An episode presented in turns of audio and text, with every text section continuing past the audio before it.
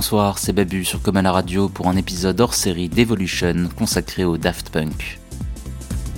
Plus de 7 ans après leur dernier album, le duo de robots a annoncé sa séparation et déclenché une vague d'hommages.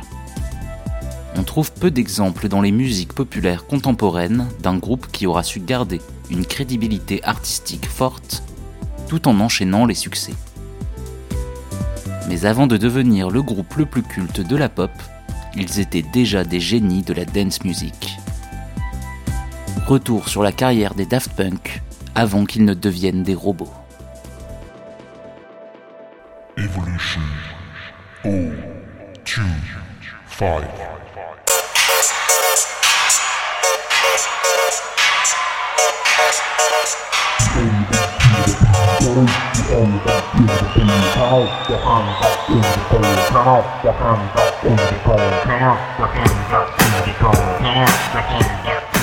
Triste jour pour les fans de musique que ce 22 février 2021.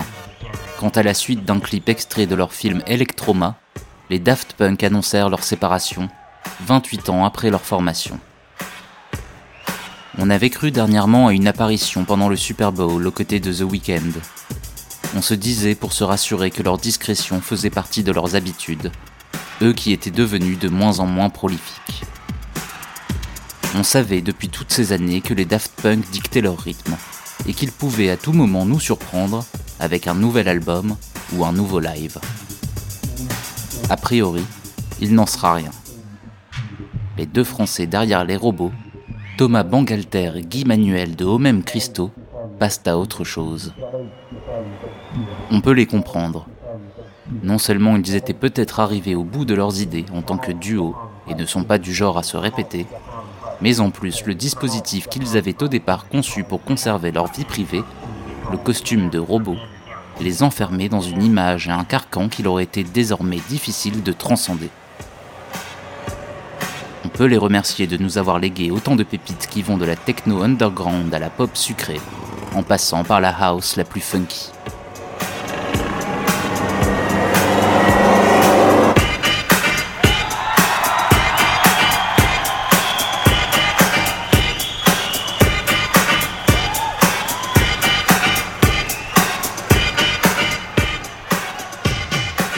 Cette émission, je tenais donc à présenter les débuts des Daft Punk dans les années 90, quand ils étaient deux jeunes producteurs de techno qui ont par la suite révolutionné la house et ont opté finalement, en 2001, pour des costumes de robots et un son beaucoup plus pop. Ils ont été pour moi et pour de nombreux adolescents à l'époque une porte d'entrée dans l'univers plus underground des musiques de rave et de club. 20 ans après la sortie en CD de ce live de 97 à Birmingham, je frissonne toujours autant à l'arrivée de la basse de leur première hit planétaire, Da Funk.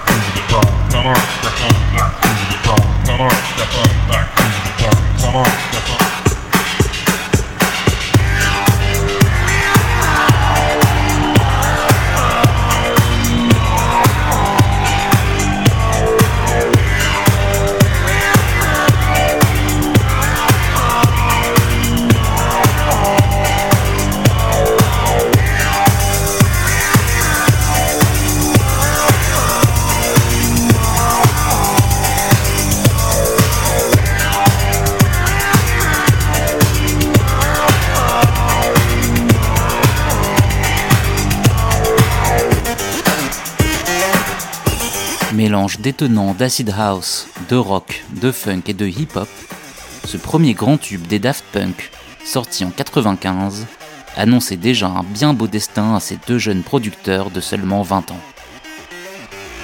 Qui étaient ces petits génies de la dance music?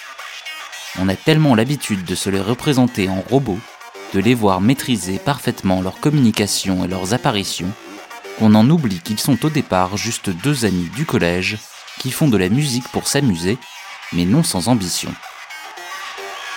Nés dans de bonnes familles, élèves du lycée Carnot qui a vu passer dans ses rangs Jacques Chirac ou DSK, ils ont le temps et l'argent pour s'adonner à leur passion. Surtout, le père de Thomas Bangalter est le producteur de disco Daniel Vanguard, qui a travaillé entre autres pour Sheila, Ottawa ou la compagnie créole. Ils avaient donc accès à un studio et bénéficié d'un portefeuille assez conséquent pour s'acheter les disques qu'ils voulaient, une ressource hautement importante à une époque qui précède l'Internet grand public et la digitalisation des œuvres.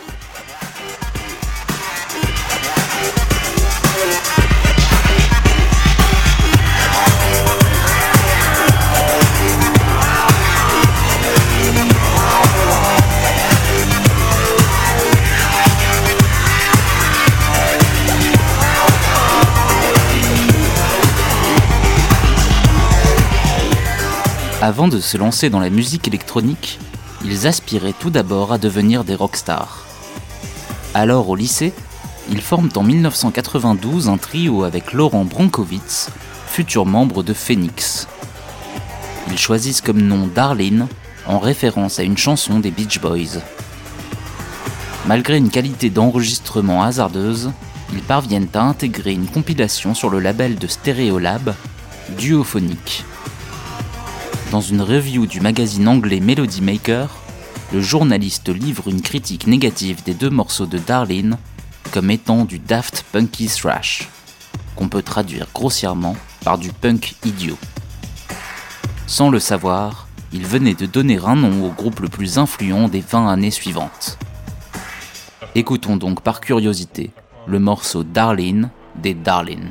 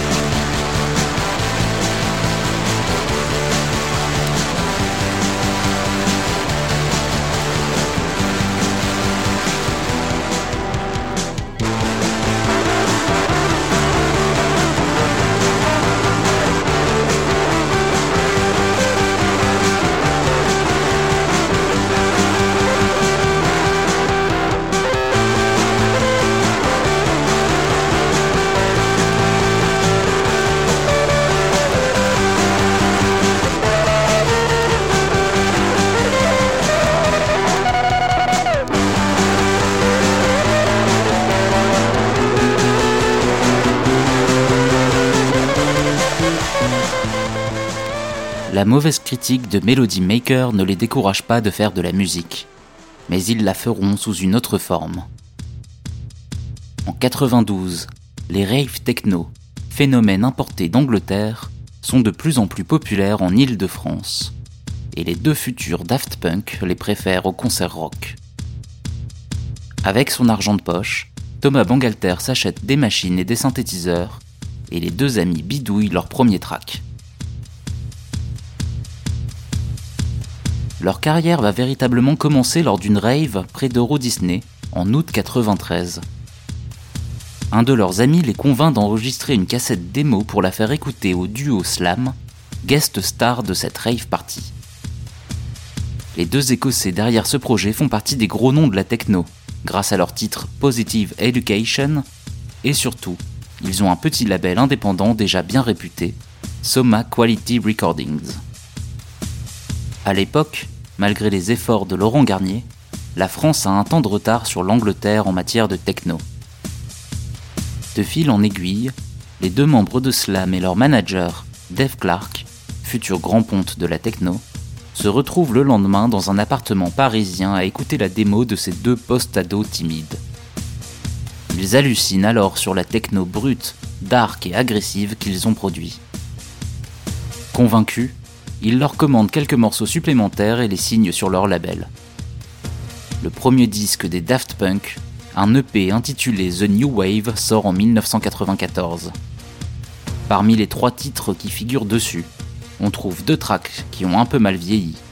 Mais la véritable pépite de cet EP est ce morceau Alive, qui sera intégré dans leur premier album trois ans plus tard.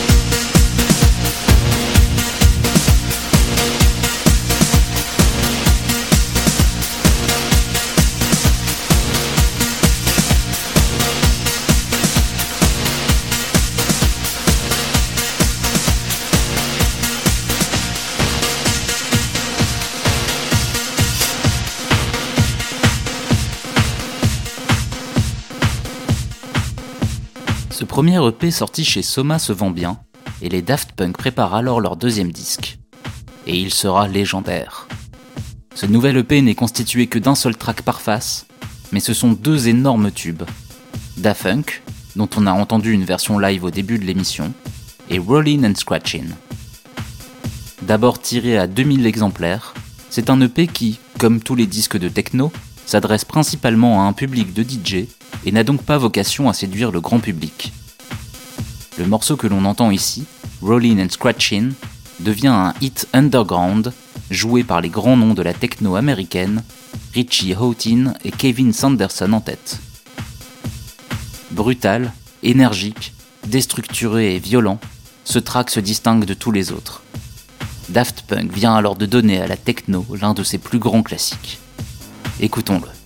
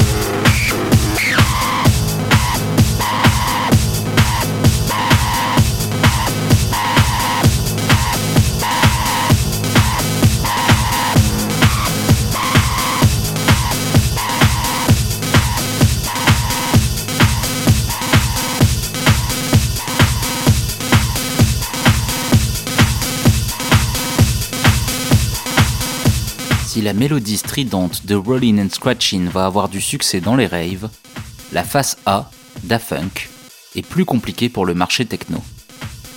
Trop lent d'une vingtaine de BPM, pas évident à intégrer dans un DJ set, il ne trouve pas son public. Jusqu'à ce que les Chemical Brothers le jouent dans leur show. Alors porté par l'un des rares groupes qui fait le crossover entre le monde underground des raves et celui plus mainstream du rock, le buzz se crée autour de ces deux jeunes Français. Les majors du disque, inadaptés au marché de la techno, voient chez eux le même potentiel de crossover que les Chemical Brothers. Mais les Daft Punk temporisent. Ils ne sont pas prêts à troquer leur liberté créative pour les gros sous des majors. En attendant, comme beaucoup de producteurs de dance music, ils vont accepter de remixer d'autres artistes pour se faire connaître, et notamment les Chemical Brothers. On peut voir cependant évoluer leur son dès 96 avec des remix house, comme celui pour la chanteuse de RB Gabrielle, ou celui pour iCube, un jeune producteur français que l'on entend ici. Dans ce morceau, nommé Disco Cubism, on voit déjà poindre le son de la French Touch. Cette appellation est utilisée par les journalistes anglais pour définir les productions de musique électronique venues de France et jugées très qualitatives. Cela s'applique alors à la techno de Laurent Garnier, à la house jazzy de Saint-Germain ou bien au trip-hop de DJ Cam. Mais avec l'aide des Daft Punk, la French Touch sera surtout associée à un genre et à une technique de production, la house filtrée.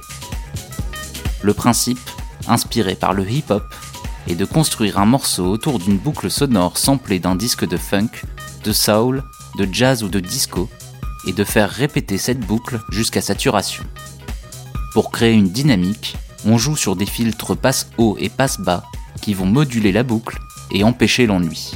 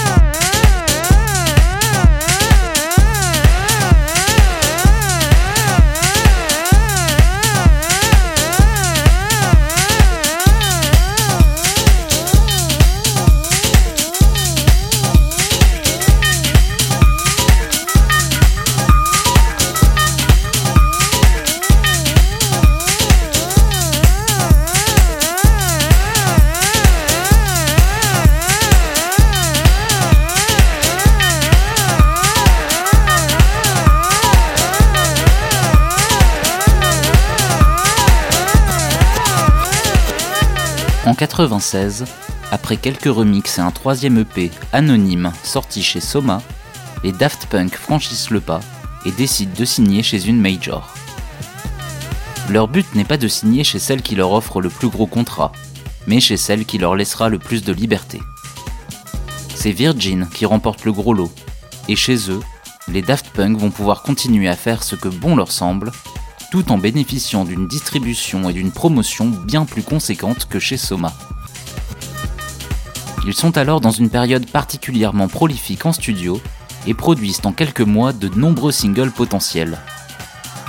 Sans l'avoir prévu, ils réalisent qu'ils ont assez de matériel pour faire un album, une pratique historiquement peu vendeuse pour les musiques de danse, du rock'n'roll à la house, en passant par le disco. Mais grâce à la qualité de tous les tracks qu'ils ont produits, ce premier album, Homework, est considéré comme l'un des premiers vrais grands albums de la house music.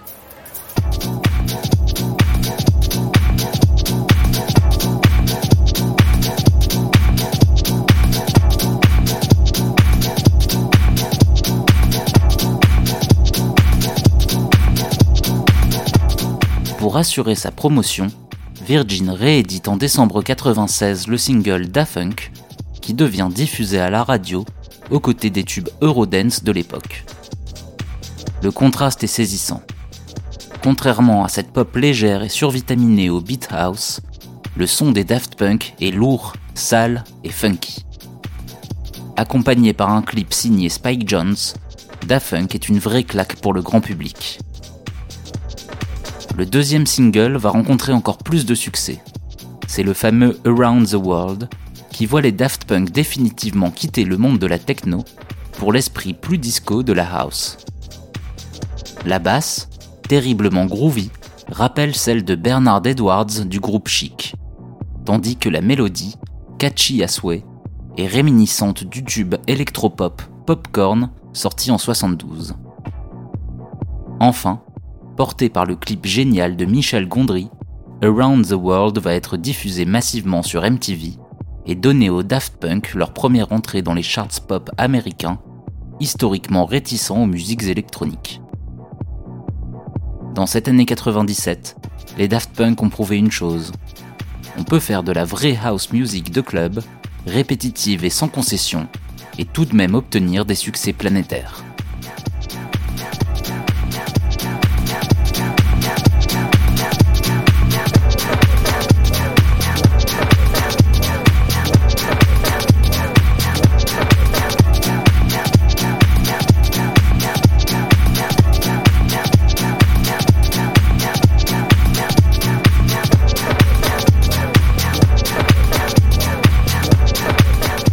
Ce morceau que l'on écoute actuellement est le quatrième single extrait de Homework et se nomme Revolution 909. C'est à la fois un hommage à la TR-909, la boîte à rythme légendaire de la house, au morceau expérimental Revolution 9 des Beatles et une contestation de l'injuste répression des rave parties par le gouvernement français de l'époque. Rappelons que dans les années 90, la techno et la house sont méprisées par les autorités culturelles et institutionnelles, qui, désespérément et comme à chaque époque, ne comprennent pas les musiques nouvelles qui sortent du cadre établi. La France ne sait pas encore que la dance music sera son produit culturel le plus populaire et le plus exporté dans les 20 années à venir.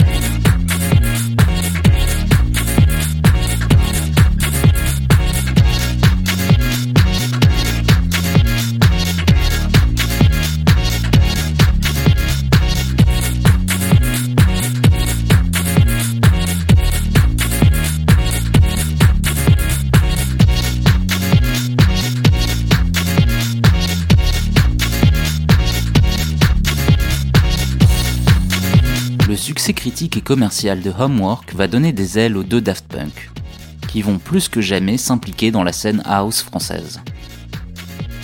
Ils ne vont pas forcément le faire en tant que duo, et vont même plutôt se laisser la liberté d'enregistrer avec qui ils veulent.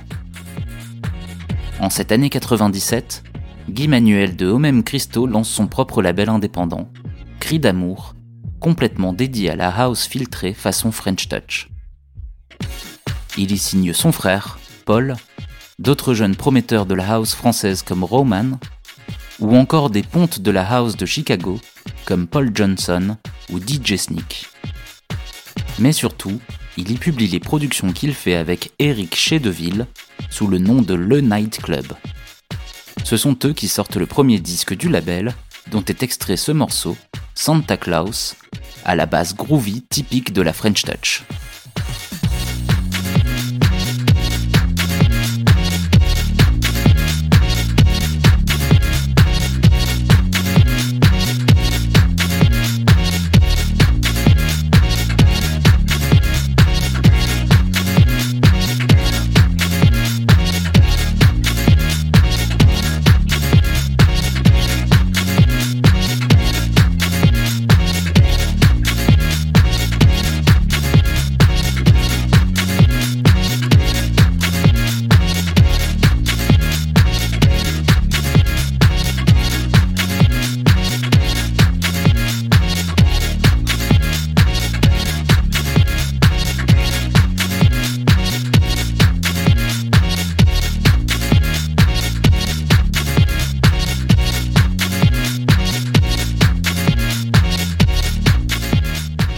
Son côté, Thomas Bangalter avait déjà lancé son label, Roulé, en 1995.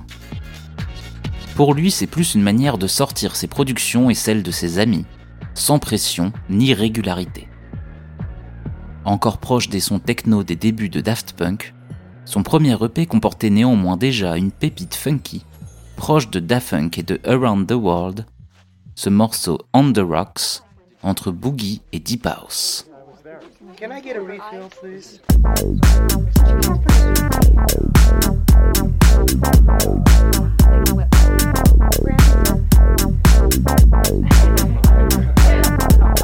look.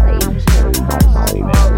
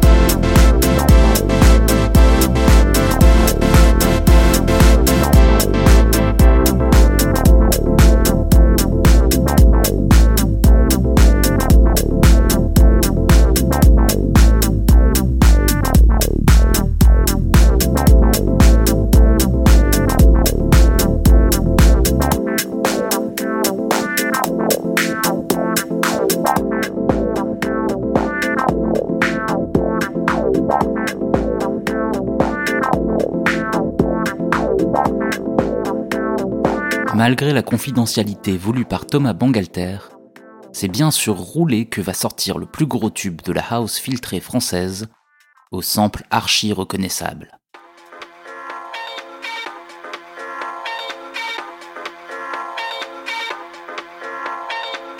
Été 98. La France est dans l'euphorie. Elle vient de remporter la Coupe du Monde de football avec la promesse hallucinée d'une société meilleure et débarrassée du racisme.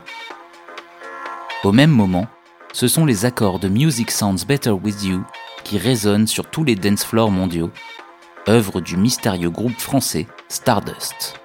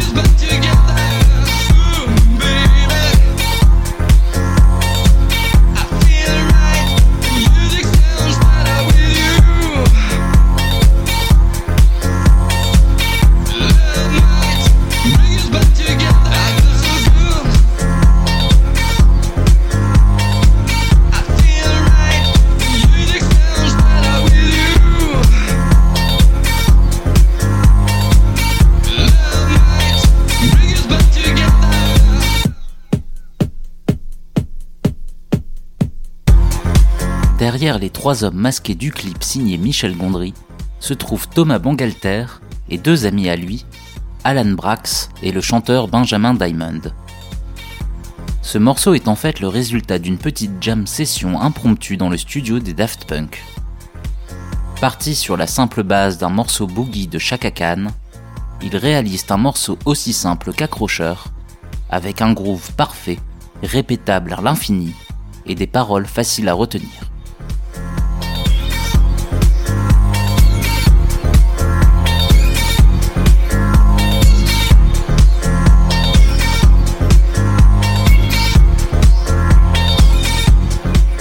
Sorti en début d'année sur Roulet, Music Sounds Better With You est un énorme hit dans les clubs spécialisés.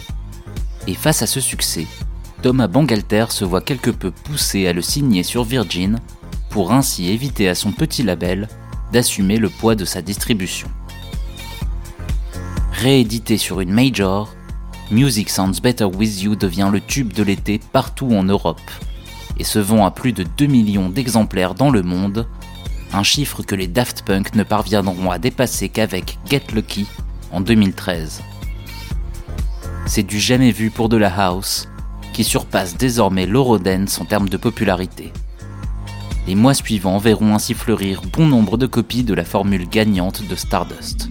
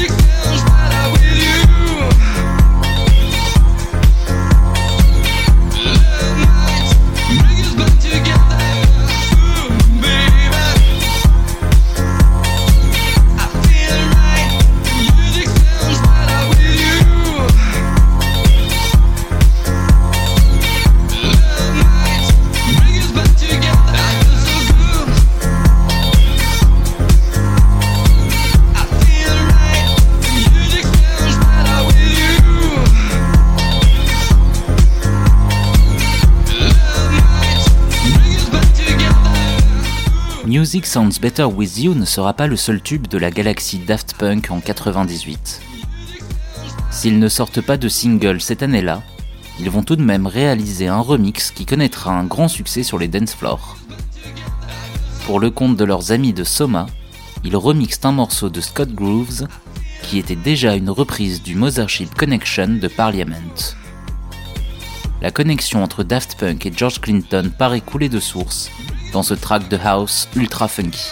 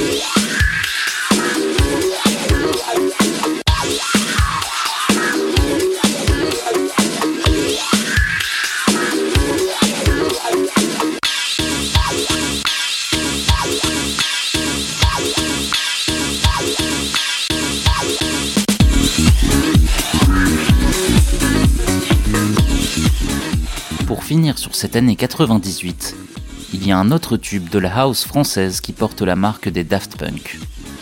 Jim Tonic, le premier succès de Bob Sinclair. Ce morceau, en réalité produit par Thomas Bangalter, donnera lieu à l'une des grandes controverses du microcosme house parisien. Tout commence lorsque Chris Lefriand, manager d'artistes et fondateur du label d'acid jazz Yellow Productions, à l'idée de sortir un album de house sur lequel il réunirait de nombreux producteurs français de manière anonyme. Ce projet serait l'œuvre d'un personnage fictif, nommé Bob Sinclair, en hommage au personnage joué par Belmondo dans le film Le Magnifique. Il croise la route de Thomas Bangalter et parvient à le convaincre de contribuer à l'album. Il lui fait également écouter un sample d'un morceau de la Motown qu'il aimerait que Bangalter exploite. Celui-ci prend finalement un autre sample du même morceau et y ajoute un sample vocal de Jane Fonda qu'il gardait sous la main depuis quelque temps. Stand with your feet together, buttocks tight, stomach pulled in, and arms straight out to the side, shoulder height. Now flex your hands upward, press the heels of your hand out to the opposite walls, and circle forward Two, three, four, five, six, seven, eight, and back. Two, three, four, five, six, seven, eight, and back. Two, three, four, five, six, seven, eight, and back. Two, three, four, five, six, seven, eight, and back. Two, three, four, five, six, seven, eight, and back. Two, three, four, five, six, seven, eight, and back.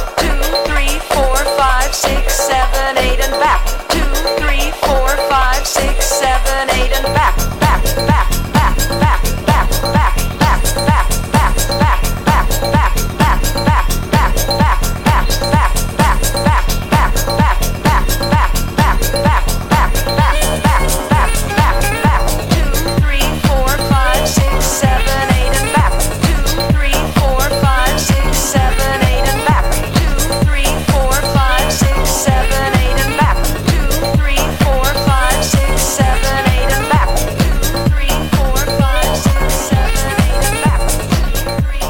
Alors que les deux samples ne sont pas du tout autorisés, Thomas Bangalter se protège légalement en passant un contrat avec Chris Le Friand.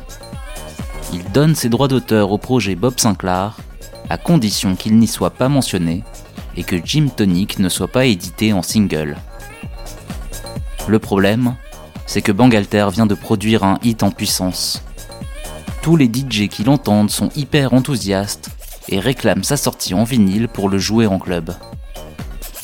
Cependant, Chris le Friand ne veut pas se mettre Bangalter à dos et tient à respecter son contrat. Devant l'insistance de la Warner, distributrice de Yellow Productions, il finit par éditer des maxi vinyles de Jim Tonic sur lesquels est indiquée la mention For Promotion Only. Mais ils en éditent tellement qu'ils finissent par se retrouver dans les bacs des disquaires, disponibles à tout le monde, alors qu'il n'en a pas l'accord de Bangalter ni l'autorisation d'utiliser ces samples.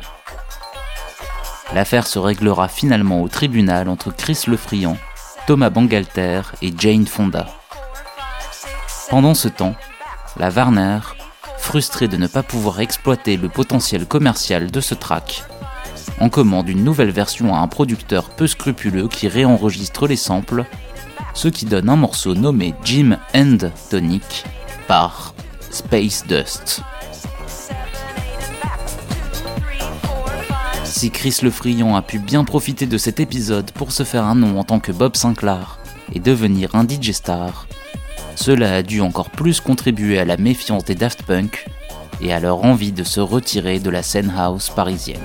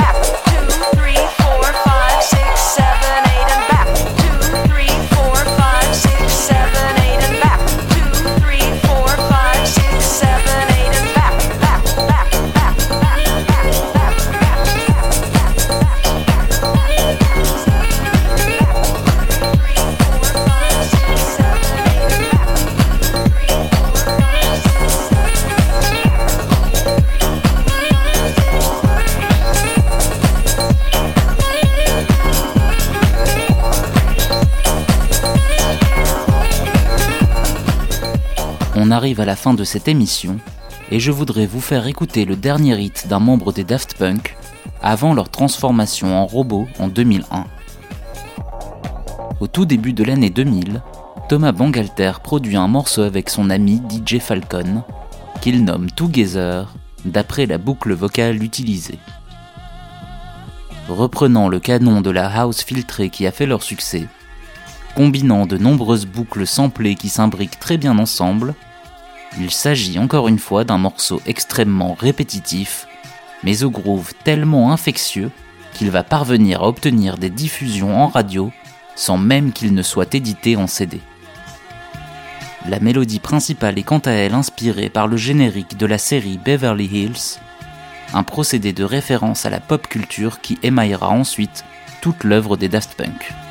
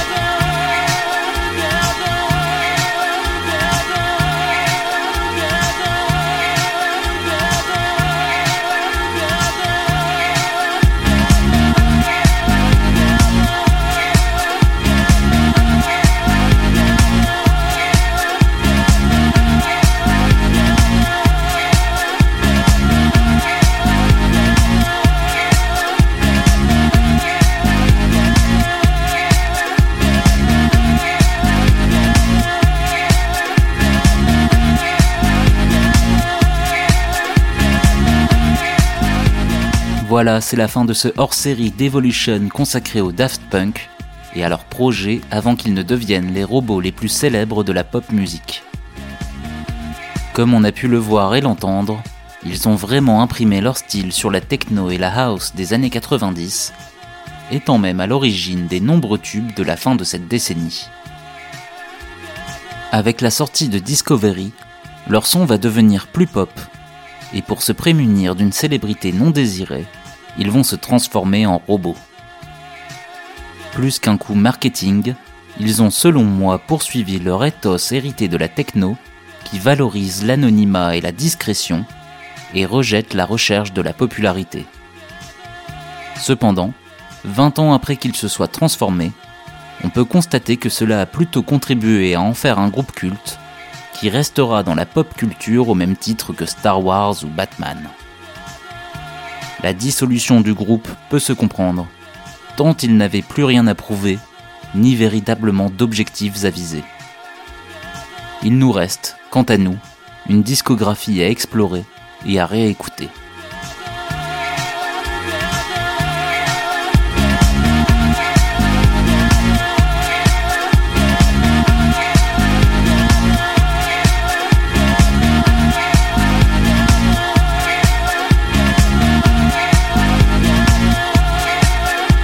Tout cas, j'espère que cet épisode vous a plu, et si vous êtes curieux de toutes les musiques, vous pouvez me retrouver les lundis à 21h sur l'antenne de Comme à la radio pour d'autres épisodes d'Evolution, ou bien sur mon site internet babugarthez.com. Je vous souhaite une excellente soirée à l'écoute de Comme à la radio. C'était Babu Garthez. À très bientôt.